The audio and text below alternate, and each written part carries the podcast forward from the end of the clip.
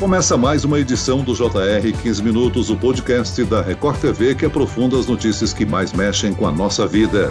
Durante esta semana, a nossa série especial vai mostrar histórias de meninos e meninas que nasceram com uma capacidade de aprendizado muito acima da média.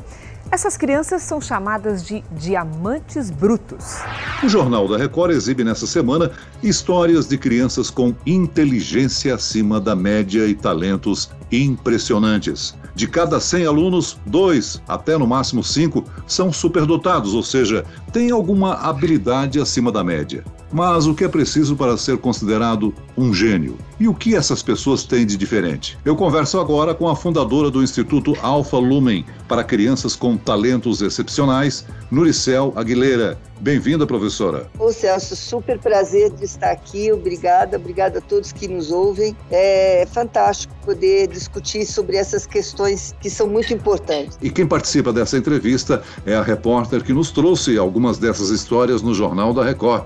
Catarina Ron. Olá, Catarina. Celso, olha, fazer essa série de reportagens sobre crianças com altas habilidades, né? Muitas vezes a gente fala gênios, superdotados, mas o, o termo correto é altas habilidades, né? Crianças ultra talentosas. Foi muito interessante porque existe aí um universo que a gente não conhece, principalmente a gente aqui no Brasil. E é uma, uma área ainda nova para todos nós. Identificar essas crianças não é difícil, o problema é que muitas delas acabam se perdendo aí, né? Elas crescem e não, não conseguem desenvolver todo o potencial. Então foi bem interessante conhecer um pouquinho desse universo dessas crianças. Muito bem, muitas crianças são vistas como gênios, principalmente pelos próprios pais. Mas não é só tirar várias notas boas na escola, não é mesmo, professora? Como é que identificamos uma criança superdotada? Bom, na verdade, a gente começa entendendo que às vezes a criança é precoce. Então ela tem atitude atitudes ou tem capacidades ou competências que são acima da média da sua faixa etária, porque esse conceito ele sempre é relativo. Então, assim,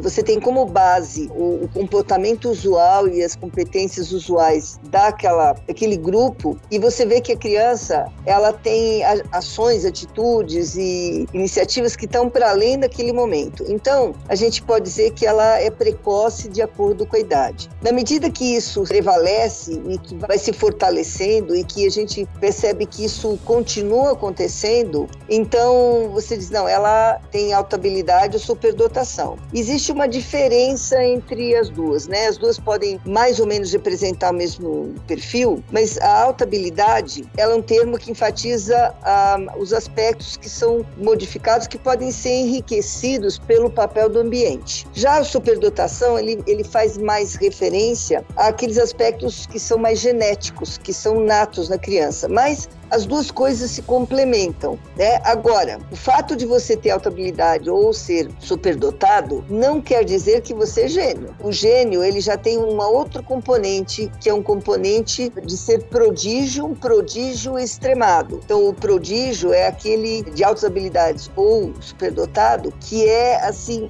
um expoente numa determinada área e quando esse expoente ele transforma, ele deixa um legado, quando esse indivíduo indivíduo ele deixa um legado de transformação na sua área, na sociedade, então ele é um gênio. É a forma correta de você aplicar. Professora, a gente viu durante a reportagem, na entrevista que você deu num dos trechos, você diz que existe uma ideia um pouco errada de que ah, a criança é superdotada, ela tá pronta, ela aprende sozinha, ela não precisa de mais nada. Nossa, é, essa criança eu não vou ter trabalho com ela. E isso é errado, né? Essa criança justamente precisa de muito muito apoio, de muita atenção também. Por quê? Eu vou dizer assim, antes de mais nada, porque criança superdotada é criança, né? Então, como criança, ela vai ter todas as demandas normais que uma criança tem e com alguns componentes extras. É, muitas vezes a parte socioemocional dela não está compatível com a parte cognitiva dela. Então, esse desajuste, essa desincronia, causa mais angústias, né? De, de como é que ele lida com aquela percepção se ele não tem a emocionalidade capacidade ainda estruturada para dar conta daquela, daquela percepção, daquele conhecimento, daquela cognição. Essas desincronias, elas causam angústias intensas. Então, a criança que tem superdotação, ela é extremamente intensa nas suas ações, nas suas percepções e, portanto, ela também não é só precoce na cognição, ela é precoce nas angústias. Então, de repente, ela pensa em coisas que as crianças usuais da, da faixa etária dela não, não se preocupam. E muitas vezes o adulto não tem essa percepção de entender que para a criança aquilo é muito profundo, muito sério. Todas as crianças, praticamente, quase todas com quem a gente conversou, tinham tido essa experiência do bullying, dessa Sim. dificuldade de se encaixar entre outras crianças, né? Isso é muito comum, o bullying. Vai depender muito do tipo de superdotação, né? Se ele é uma superdotação social ou sinestésica, né, de movimento, então se o cara é bom de futebol, ele vai se engajar rapidamente com os outros, vão admirá-lo, vão achar lindo, tal. E se é social, ele vai conseguir se conectar bem. Mas há outro tipo de inteligências onde ele não vai conseguir se conectar com os seus pares, porque os interesses deles são muito diversos, ele não consegue encontrar conexão. Então ele começa a se retrair, ou ele traz, ele tenta trazer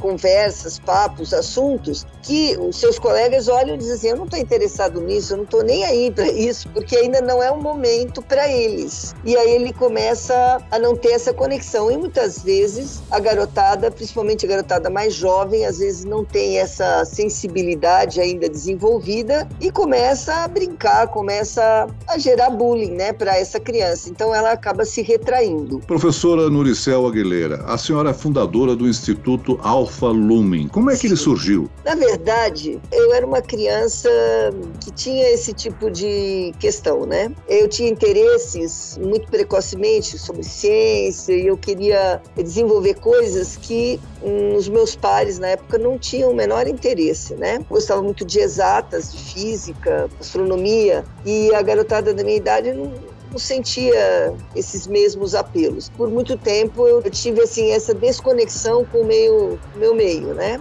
Fui me desenvolvendo. Né? E assim que eu consegui, eu entrei para a área de educação, achei importante alterar certas percepções, né? quer dizer, atuar sobre essa questão e transformá-la. E inicialmente eu fundei uma ONG chamada Escola Aberta, onde eu trabalhava com as crianças de altas habilidades no entorno, né, em escolas públicas e no entorno de São Paulo, Vale do Ribeira, cidade do interior. E finalmente o Alfa Lumen, onde dentro dessa ONG nós temos o projeto Escola, que trabalha com esse perfil e a ideia é tanto alavancar essa garotada, quanto também dar um senso de missão, que o talento dele tem uma importância para a nossa sociedade e uma importância de transformação. A gente trabalha tanto alavancando os talentos que eles possuem, mas também trabalhando os valores, a ética, para que eles sejam pessoas relevantes, mas com valores muito bem fundamentados. Professora, no Brasil, as crianças com altas habilidades, superdotadas, elas recebem os recursos necessários, a atenção necessária para o desenvolvimento? A maior parte das crianças superdotadas nem são percebidas. Infelizmente, muitas são taxadas de que tem TDAH, né? A, a criança superdotada, usualmente, ela é bem crítica, ela é bem questionadora. E isso muitas vezes causa desconforto para os professores que não sabem lidar, que entendem essa criticidade como se fosse um afrontamento, quando na verdade verdade, a criança está se posicionando, está colocando, e é uma oportunidade incrível para você orientar essa criança naquele momento. No nosso país não há o preparo suficiente. Existem iniciativas públicas né, a respeito, mas ainda é incipiente para a demanda que nós temos. Pois é, professora, durante a entrevista você fala em diamantes brutos, né? Exatamente isso, que se isso. essas crianças têm muito potencial, mas se não receberem o estímulo correto, a quantidade de atenção né, que elas merecem, esse brilho ele pode até se apagar, ele se perde, né? É. Por que, que elas precisam dessa dose extra de estímulo, de orientação? Bom, na verdade elas são crianças extremamente curiosas, extremamente inquietas. Eu gosto muito de chamá-los de espíritos inquietos. Elas têm,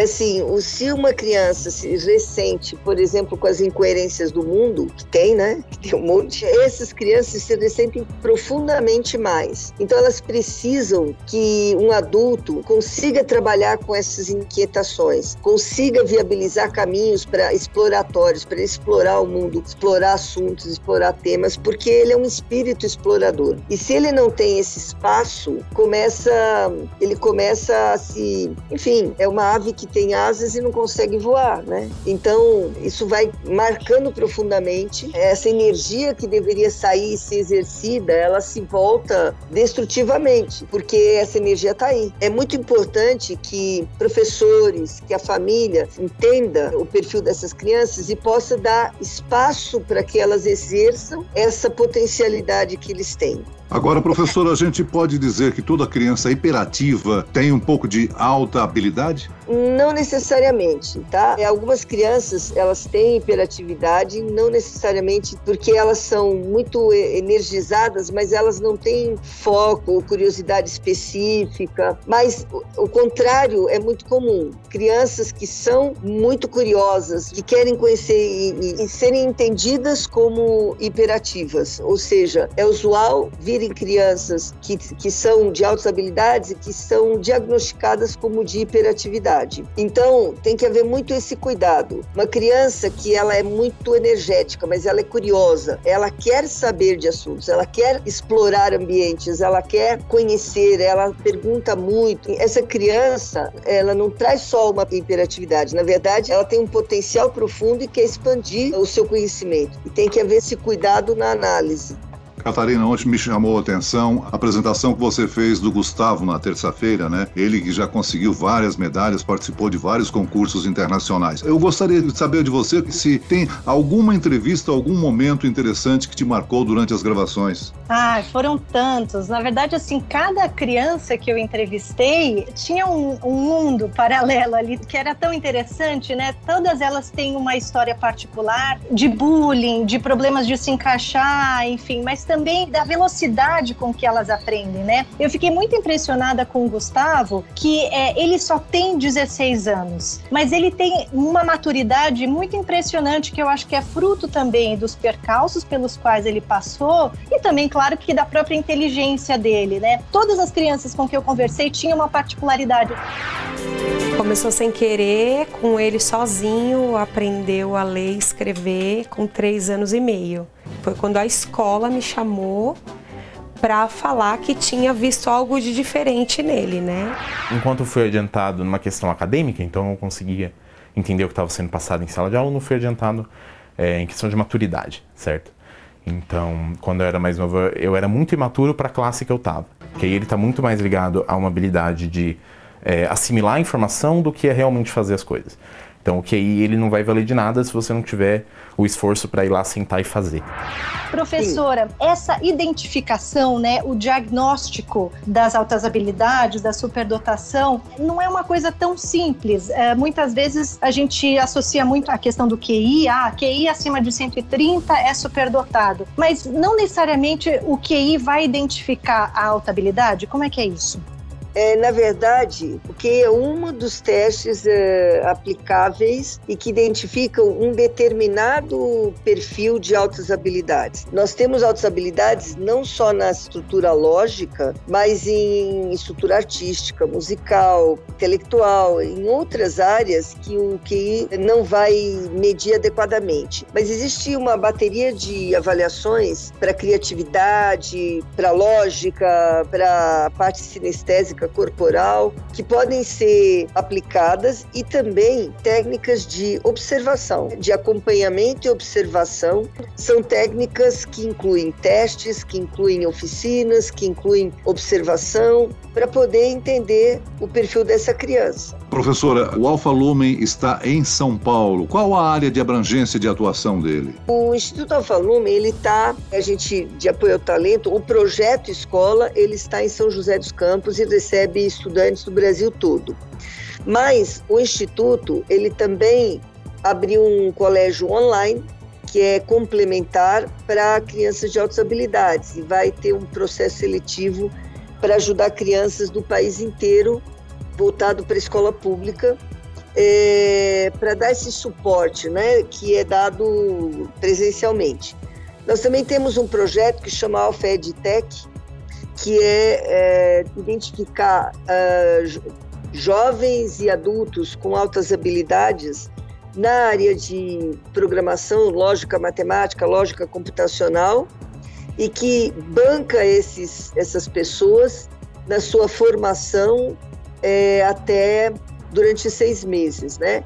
Então, existe uma série de iniciativas que é justamente para identificar, principalmente é, esses, esses são para pessoas em vulnerabilidade, identificar essas pessoas, abrir oportunidade, fazer a formação acelerada, porque eles têm um ritmo de aprendizagem muito acelerado, e viabilizar oportunidades para eles avançarem e darem conta. Muito bem, nós chegamos ao fim desta edição do 15 Minutos. Agradeço e cumprimento a participação da fundadora do Instituto Alfa Lumen para crianças com talentos excepcionais, Nuricel Aguilera. Muito obrigado, professora. Muito obrigada pela oportunidade, gente. Agradeço e cumprimento também a repórter da Record TV, Catarina Rom, pela série. Obrigada, Celso. Obrigada, professora Nuricel. Parabéns pelo trabalho. Esse podcast contou com a produção de Homero Augusto e dos estagiários David Bezerra e Larissa Silva. Sonoplastia de Pedro Angeli. Coordenação de conteúdo Camila Moraes e Luciana Bergamo. Direção de conteúdo Tiago Contreira. E eu, Celso Freitas, te aguardo no próximo episódio. Até amanhã.